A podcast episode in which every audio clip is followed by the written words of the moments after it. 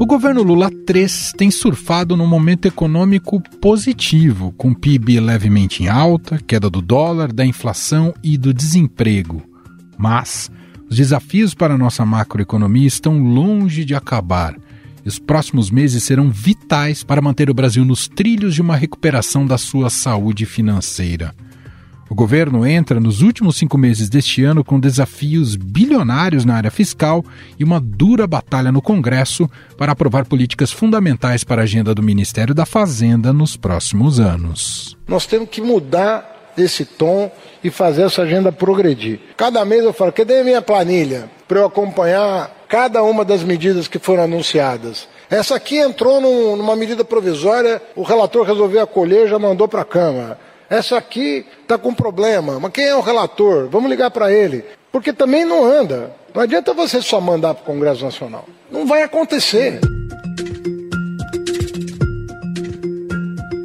Entre as batalhas mais importantes estão medidas que garantam o aumento da arrecadação, a conclusão da votação do arcabouço fiscal e da reforma tributária e o início do debate sobre a taxação de grandes fortunas. O governo prometeu zerar o rombo das contas públicas já no ano que vem e um superávit primário, que é o saldo positivo entre receitas e despesas, de 1% do PIB de 2026. Então, a ideia do governo é exatamente reforçar a arrecadação, porque para o ano que vem, o Ministério da Fazenda pretende zerar nosso déficit, cumprir a meta fiscal. E para colocar o nosso orçamento no azul, vai ser preciso ter uma arrecadação extra de 150 bilhões nas contas do Ministério da Fazenda. No entanto, para chegar nessa previsão para lá de otimista, será preciso medidas que turbinem os cofres da União.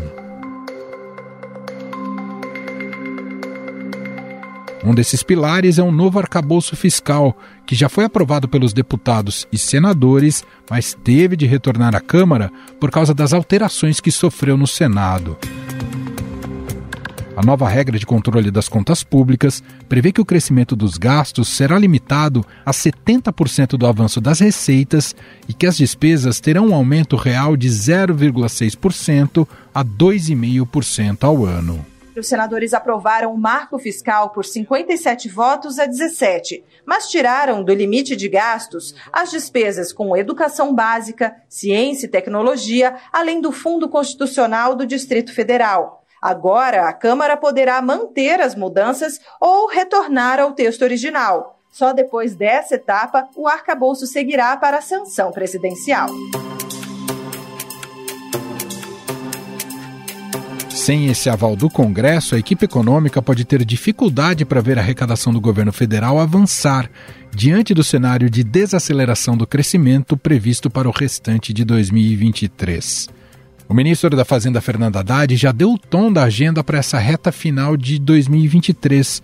Projetos arrecadatórios que incluem a taxação das apostas esportivas e dos investimentos feitos pelos super ricos e o novo marco das garantias, que tem o objetivo de reduzir o custo dos financiamentos no país. Você acha que um brasileiro que é rico, que tem um dinheiro de offshore, tem residência no Brasil, ele não tem que pagar por um rendimento de um fundo offshore? Ele lega as cotas do fundo para os descendentes e não paga imposto de renda nunca. Estou falando de coisas que, assim, chamam a atenção do mundo sobre o Brasil. Como é que um país com tanta desigualdade isenta de imposto de renda o 1% mais rico da população? Há também uma grande expectativa para a próxima reunião do Comitê de Política Monetária do Banco Central, o Copom, que será realizada no início de agosto. O governo espera que o BC comece a reduzir a Selic, que hoje está em 13,75% ao ano. A expectativa de inflação de mercado já começou a cair, a expectativa dos analistas demora um pouquinho mais, começou a cair nessas últimas duas semanas, então está abrindo um ambiente para a gente trabalhar com juros mais baixos em algum momento na frente. Então, sim, o arcabouço teve esse efeito.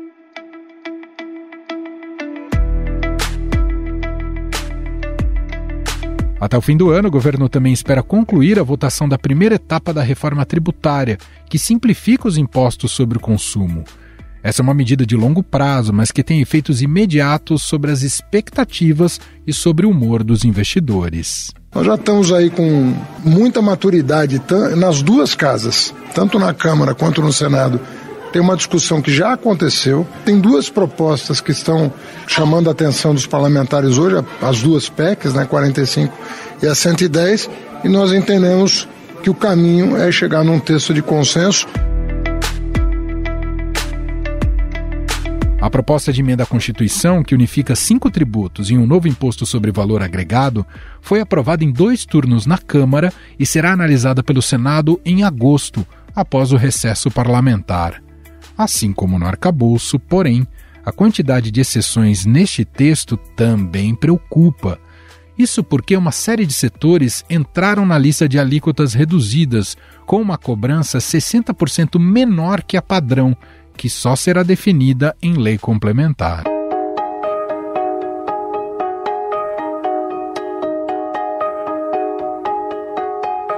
Apesar das flexibilizações que citamos anteriormente, a aprovação do arcabouço fiscal e encaminhamento da reforma tributária ajudaram o governo Lula a reverter as expectativas desfavoráveis para a economia que vigoravam no início do ano.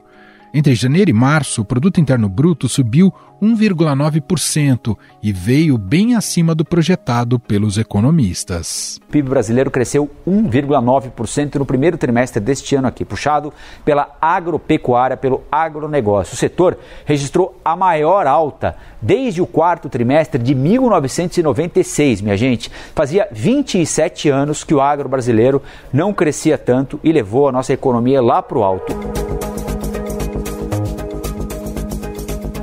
Mesmo assim, existem problemas sérios a serem enfrentados.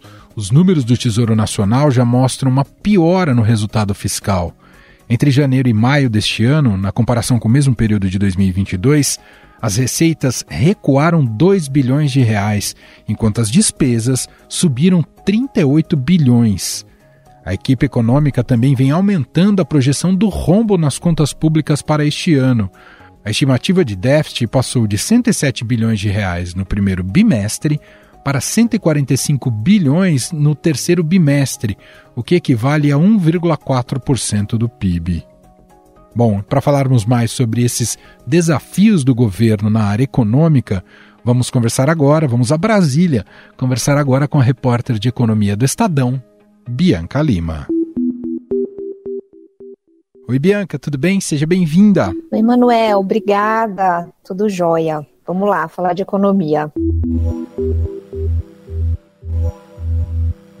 Bom, primeiramente, Bianca, eu vi que você fez uma super apuração também para qual é o diagnóstico do que temos até aqui e o que o governo vai lutar daqui para frente, daqui até o fim do ano. Mas primeiro te ouvi, né, nessa sua conversa com vários economistas, especialistas, se surpreendeu o desempenho da economia brasileira, eh, digamos, nesses primeiros seis, sete meses de governo, Bianca? Olha, Manuel, uma fala que me chamou muito a atenção de um dos economistas com os quais eu e o Luiz Guilherme Gerbelli nós conversamos foi o seguinte, que eles ele, né, esse economista pontuou que o início do governo Lula na economia foi muito diferente do final desses seis meses. Então, que ele nunca tinha visto um governo que se iniciava de uma forma e terminava os primeiros seis meses de uma forma tão distinta. Por quê? Porque lá naquele comecinho de governo, né, desse Lula 3, houve muito ruído, houve muita fala desencontrada. A gente teve, por exemplo,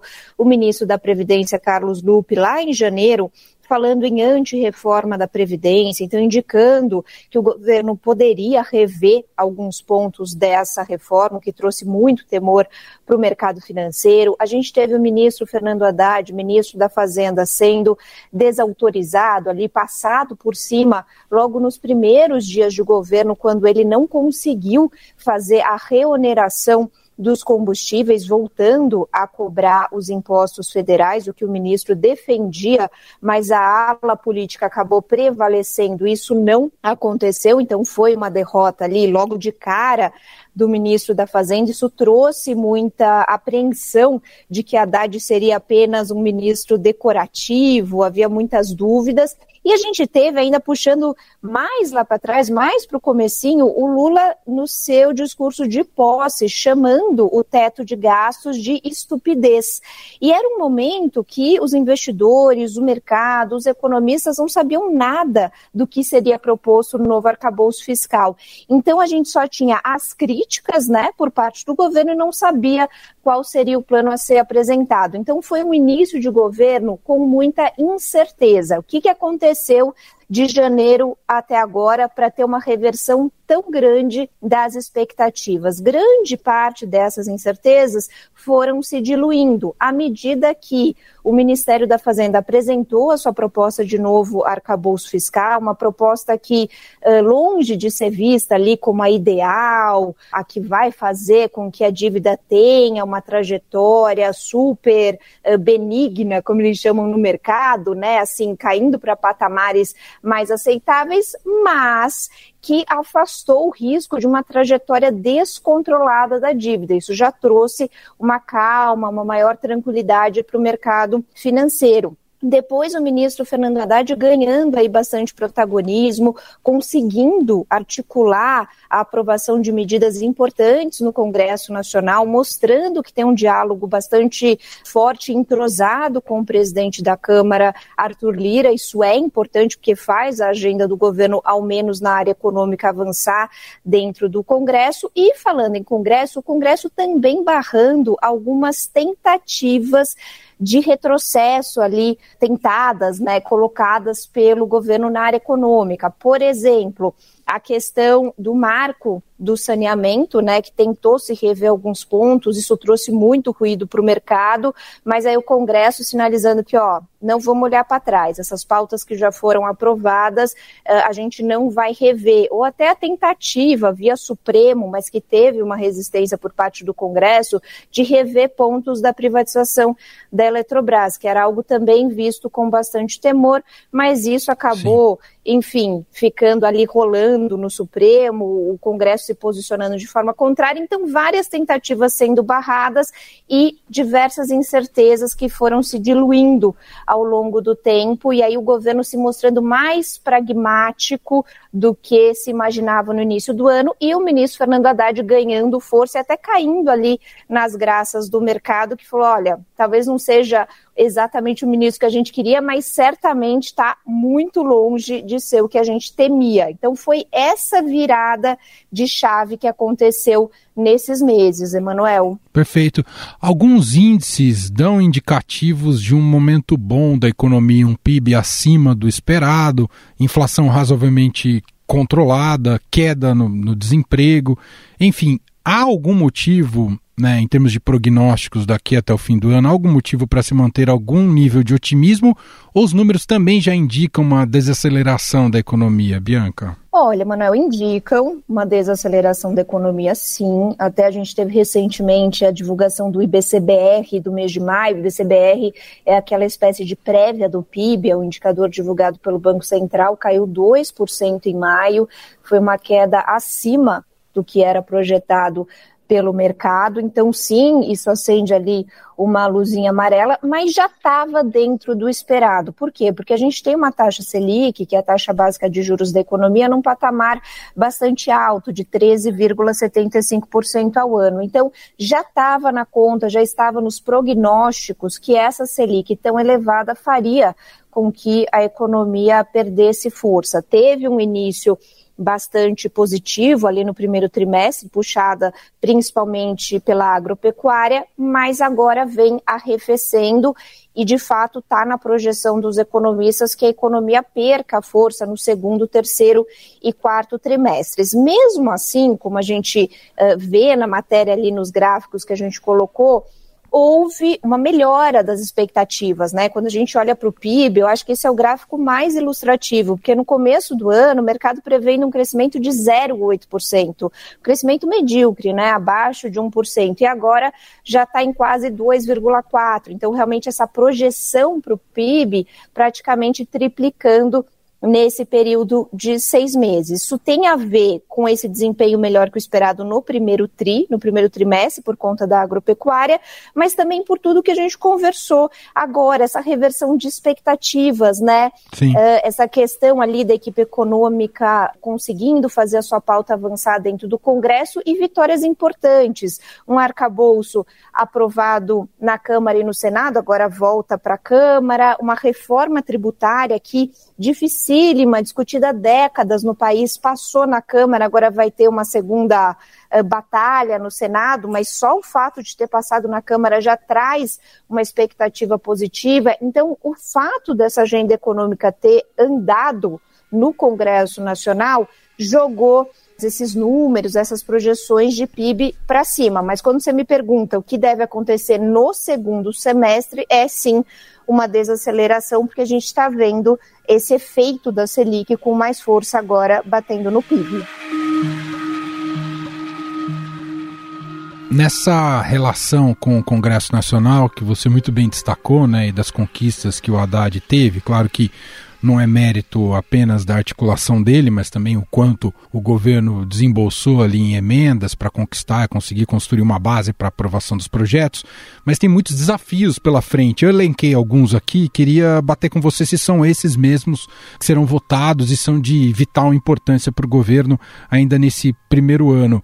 Bom, a tributária, a reforma tributária ainda precisa passar no Senado, o arcabouço voltou para a Câmara e posteriormente o Haddad já fala também numa segunda fase da tributária. Digamos que são os principais marcos econômicos para daqui até dezembro, Bianca? São, são sim, Emanuel, juntamente com as medidas arrecadatórias que eu acho que a gente vai falar daqui a pouco, mas essas, essas pautas que você muito bem colocou, só queria destacar que elas são principalmente falando dessa reforma tributária, que é a reforma tributária que olha para os impostos que incidem sobre o consumo e o arcabouço fiscal, são duas pautas que o Congresso abraçou. O Congresso vê essas pautas como pautas para o Brasil, pautas dos parlamentares, inclusive Arthur Lira presidente da Câmara, que é quem dita muito o ritmo do Congresso, também abraçou. Então, certamente, toda essa articulação do Haddad, esse bom relacionamento do Haddad com o Congresso, ajuda, ajuda sim. Mas o que fez isso andar, o diferencial, é porque o Congresso abraçou, e isso sem dúvida alguma. Então, de fato, a, a visão que se tem em relação ao arcabouço é que já está encaminhado, falta só uma análise final na Câmara dos Deputados. O temor, e aí é um temor até coincidente com a reforma, é de que se faça muitas exceções no caso do arcabouço ao novo teto de gastos, porque isso acaba flexibilizando né, demais essa Sim. nova regra e trazendo desconfiança fiscal, uma desconfiança de que a trajetória da dívida não vá ser tão positiva como se esperava caso houvesse uma regra mais rígida. E no caso da reforma, é exatamente a mesma, né, o mesmo problema ali, a mesma tensão que se tem, que se faça muitas exceções. Já foram feitas algumas na Câmara e agora o temor é de que isso ou não seja revisto no Senado, ou pior ainda, que isso seja ampliado no Senado. E aí a consequência é de que nós teríamos uma alíquota do IVA, que é o imposto sobre valor agregado, aquele imposto que vai substituir os tributos existentes hoje em dia, uma alíquota muito alta alta.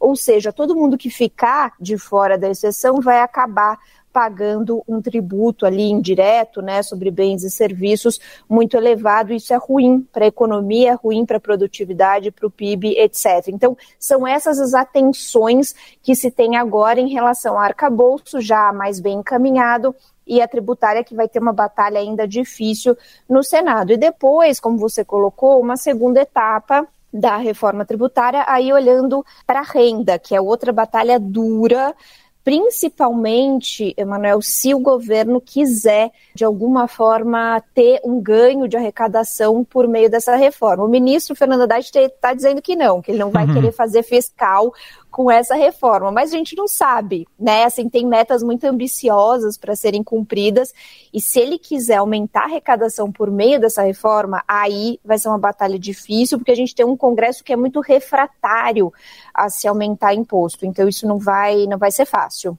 Bom, entre, você falou em metas ambiciosas, talvez a maior delas, né, que o Haddad coloca junto com a implementação do arcabouço fiscal, é a promessa de zerar o déficit público até o ano que vem.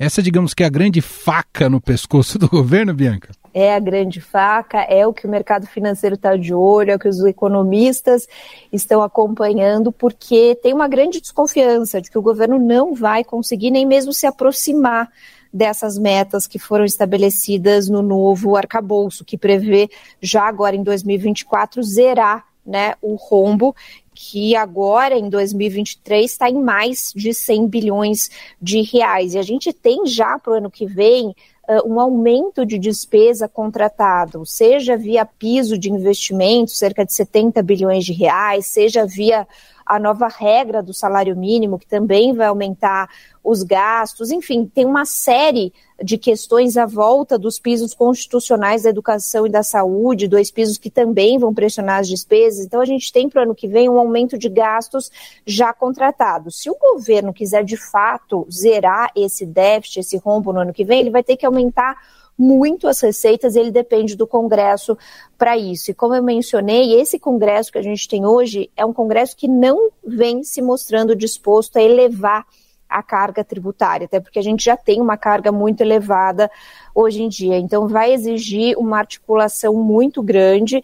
É claro também, alguns economistas trouxeram isso nas nossas conversas, claro também que o fato da economia estar dando uma, uma guinada, né, uma, as, as projeções, as expectativas estarem melhorando, é claro que isso também ajuda o governo no Congresso, né? Todo mundo quer estar ao lado de um governo que está indo bem na economia. Então, isso facilita um pouco, mas mesmo assim vai ser bastante difícil. Eu acho que é a grande pedreira ali para a equipe econômica viabilizar aprovação dessas medidas. E a gente tem várias, né? A gente tem as apostas esportivas, a gente tem a questão do CARF, que até já foi aprovado na Câmara, está no Senado, CARF, só para o nosso ouvinte aqui saber, é aquela espécie de tribunal da Receita, né, que julga as disputas Sim. entre contribuintes e o governo, né, prevê a volta daquele voto de desempate pró-governo, então isso poderia ajudar uh, nas contas. Então, enfim, tem uma série de projetos ali na fila para serem apreciados e votados,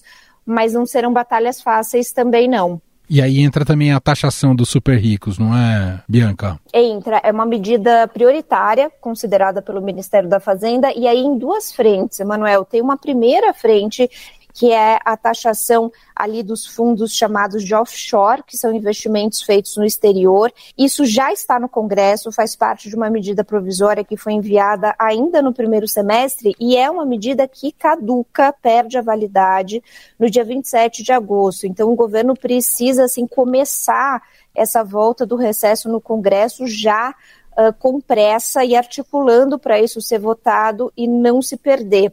E, além disso, uma outra medida que deve ser enviada agora em agosto, na verdade, via projeto de lei, segundo o ministro Fernando Haddad, que vai prever a taxação desses fundos dos super ricos, que são os fundos exclusivos, são fundos fechados, que não têm as suas cotas distribuídas no mercado e que são fundos que hoje só são tributados, só têm os seus rendimentos tributados no momento do resgate. O que, que o governo quer fazer? Quer estabelecer aquele chamado come cotas, que é um sistema que já funciona hoje para a, a maior parte dos fundos, nessa né, indústria tradicional dos fundos, que atinge mais a classe média, né, os não super ricos, que é uma tributação periódica, talvez duas vezes por ano, já tributando rendimento independentemente do resgate. Então, isso também, na visão da Fazenda, traria uma maior justiça social, porque alcança o andar de cima, e, claro, reforçaria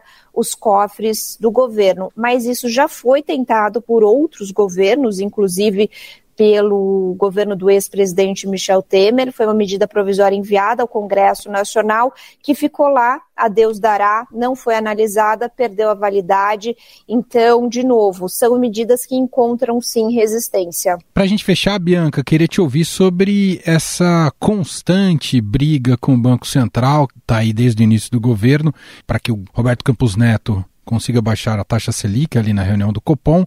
Se isso a gente já pode esperar resultados positivos a partir dessa próxima reunião agora em agosto e se há uma percepção, até quando você conversou com economistas, que a inflação de fato está sob controle. O que, que você pode dizer para a gente sobre isso? Vamos começar falando da reunião do Copom, que está marcada a próxima para o início de agosto. Expectativa sim é de um corte na taxa básica de juros da economia, a Selic, que hoje está em 13,75%, né? O tão desejado corte da taxa de juros, que há tanta pressão por parte do governo para que isso aconteça. Só que tem um detalhe importante: o Banco Central ele não está olhando tanto para 2023, ele está olhando mais para 2024 e 2025. Então, um horizonte um pouco mais de médio e longo prazo. E nesse mais médio e longo prazo, a inflação não está tão na meta assim, não está convergindo tanto para a meta assim. Então, o que os economistas acreditam é o seguinte: sim, esse ciclo ali de corte da taxa de juros deve se iniciar no mês de agosto, mas ele deve ser bem gradativo, porque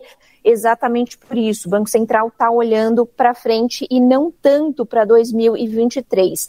A inflação de 2023, o IPCA, que é o índice de preço ao consumidor amplo, está bem mais comportado, inclusive até numa das últimas coletivas, numa das últimas conversas do Ministério da Fazenda com a imprensa, o Ministério chegou a prever que o IPCA vai fechar dentro da meta, o que não acontecia há dois anos, então há uma possibilidade, isso é importante, é até, a gente precisa comentar, né, Manuel, até uma uhum. conquista do próprio Banco Central, foi muito resiliente ali, Roberto Campos Neto, apesar de todas as críticas, e agora está colhendo uma inflação que caminha para ficar dentro da meta. Mas o fato é isso, é que o olhar do Banco Central vai além, vai para 24, vai para 25, e aí a expectativa, então, é de que os cortes sejam mais graduais. Mas claro que isso, até voltando na sua pergunta inicial, também traz um otimismo um pouco maior para a economia, porque você começa a reduzir a taxa de juros, claro que tem um efeito defasado na economia, não é assim, ah, reduziu a Selic, semana seguinte, mês seguinte, a economia já está com mais atividade, mas ao longo dos meses isso vai se transmitindo, então isso também traz um, uma boa perspectiva do ponto de vista de PIB, né, que ele comece a acelerar, a ganhar um pouco mais de tração, não agora no segundo semestre, mas mais para frente ali 2024, a depender do andar da carruagem, se de fato as reformas passarem, né, no Congresso houver uma boa reforma tributária, o arcabouço não tiver muitas exceções, tiver início o debate sobre a reforma da renda, tudo isso acaba se juntando num contexto muito favorável que influencia as expectativas, influencia a bolsa, o dólar, as projeções de PIB e cria esse universo aí positivo. Muito bem, nós ouvimos aqui a repórter de economia do Estadão, Bianca Lima, diretamente de Brasília, falando um pouco sobre esses desafios e também traçando aqui um diagnóstico macroeconômico para a situação do país neste momento, a partir de uma reportagem muito legal que ela fez com o Gerbelli, que está lá no estadão.com.br. Em alguns gráficos dá para ter uma boa fotografia do desempenho da economia do país neste 2023 e nesse Lula 3. Bianca, adorei o papo, obrigado por ter participado aqui, até uma próxima. Emanuel, obrigada a você, também adorei, estou aqui à disposição. Até a próxima.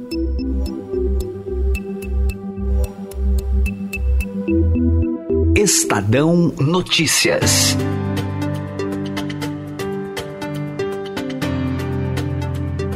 E este foi o Estadão Notícias de hoje, terça-feira, dia 25 de julho de 2023. A apresentação foi minha, Emanuel Bonfim. Na produção, edição e roteiro, Gustavo Lopes, Jefferson Perleberg e Gabriela Forte. A montagem é de Moacir Biasi. E o nosso e-mail, podcast.estadão.com. Um abraço para você e até mais.